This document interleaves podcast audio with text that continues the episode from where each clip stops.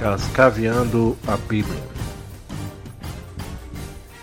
Cascaveando a Bíblia 7. Quem Deus diz que Ele é? Ele por Ele mesmo. Acredito que já está bem estabelecido pelos episódios anteriores que existe um Criador que fez tudo. Mas como Ele é? Para responder esta questão, cascavearemos como Ele diz que é. Afinal, ninguém o conhece melhor. A primeira informação que devemos ter em mente é que ele diz: Eu sou o Deus Todo-Poderoso. Lembrando o tamanho do universo, toda a complexidade da vida e toda a beleza que vemos, podemos deduzir que realmente quem criou tudo isso é Todo-Poderoso. Do menor átomo à maior estrela, ele criou e mantém com excelência do seu poder. Nunca esqueça: nada é impossível ou difícil para ele. Não existe poder maior que o dele. O seu primeiro mandamento diz: Não terás outros deuses diante de mim. Porque não podemos ter outros deuses e nem ter o nome deles na nossa boca. Então não vou citar nomes que são invocados como se deuses fossem e tem que mate por Deus. Ou renomeie o nome do Senhor, não só chamo por outro nome, como dão uma nova personalidade. Crio evangelhos ou livros sagrados. Se alguém ficasse chamando por outro nome no meio da rua, você atenderia? Podem perguntar, então só nossa religião é certa? Não estou falando de religião, estou falando o que Deus diz que Ele é. E Ele diz que é único, zeloso e ciumento, que não divide adoração com ninguém. Sou a favor da paz, do respeito e da tolerância, mas acima de tudo da verdade. Então vamos examinar, cascabear juntos e pensar muito, pois muitas vezes assimilamos coisas que ouvimos e aprendemos sem analisar, sem refletir. Não quero isso para mim, nem para você. Como disse Martim Lutero, a paz, se possível, a verdade a qualquer preço. O Senhor afirmou que criou tudo o que há e que nada existia antes dele. Revelou-se a Abraão, teus filhos a ele, formando um povo para ser uma nação santa e suas testemunhas.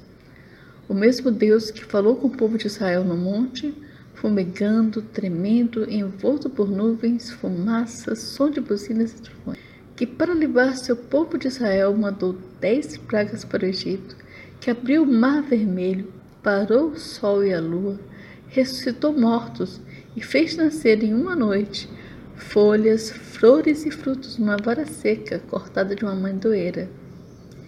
E assim foram registrando seus feitos, suas palavras, ordenanças e testemunhando suas maravilhas e poder. Algum desses deuses fez algo que comprove realmente e sem sombras de dúvidas o seu poder? Existem testemunhas, provas, evidências concretas. E qual o seu relacionamento com esse Deus? Ele escuta você? Ele responde suas orações? Acreditar nesse Deus fez de você uma pessoa melhor? Você tem uma postura de servo ou escravo, sendo obrigado a fazer oferendas e sacrifícios. Você ama e sente-se amado por esse Deus? Você acredita que crer nesse Deus vai lhe dar-lhe uma vida eterna e feliz? Algum desses deuses passaria no teste de Elias? Elias desafiou sozinho 500 profetas de outro Deus perante todo Israel.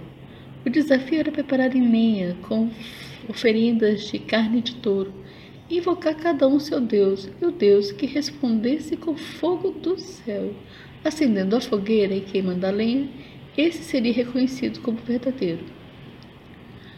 Primeiro, os profetas de outro Deus invocaram, dançaram, clamaram, até se cortaram por horas e nada aconteceu.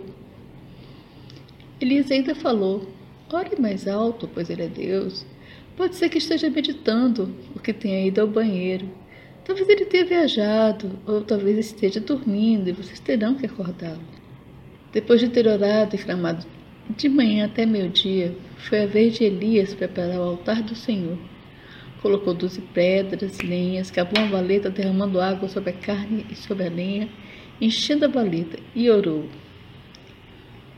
Ó Senhor, Deus de Abraão, de Isaque e de Jacó, prova agora que és o Deus de Israel e que eu sou teu servo e que fiz tudo isso de acordo com a tua ordem. Responde-me, ó Senhor, responde-me, para que este povo saiba que tu, o Senhor, és Deus. Estás trazendo esse povo de volta para ti. Então o Senhor mandou fogo, e o fogo queimou o sacrifício, a lenha, as pedras, a terra e ainda secou a água que estava na valeta. Quando viram isso, os israelitas se ajoelharam, encostaram o rosto no chão e gritaram: O Senhor é Deus. Só o Senhor é Deus. Não há Deus como o Senhor. Responda com sinceridade às perguntas feitas e lembre: é a sua vida, sua alma e o seu destino eterno. Caso o Senhor não seja o seu Deus, faça o convite para que continue buscando conhecer o Senhor. Pois, além do que está escrito na Sua palavra, de todas as evidências históricas dos fatos relatados na Bíblia, temos milhões de testemunhos de pessoas de todos os tempos e nações que receberam milagres, bênçãos, transformações de vida, curas, provisão, proteção, livramento e muito mais. Tem um aspecto da personalidade de Deus que precisamos conhecer e levar muito a sério: a santidade do Senhor. Vamos cascavear mais e com muito cuidado esse assunto delicado.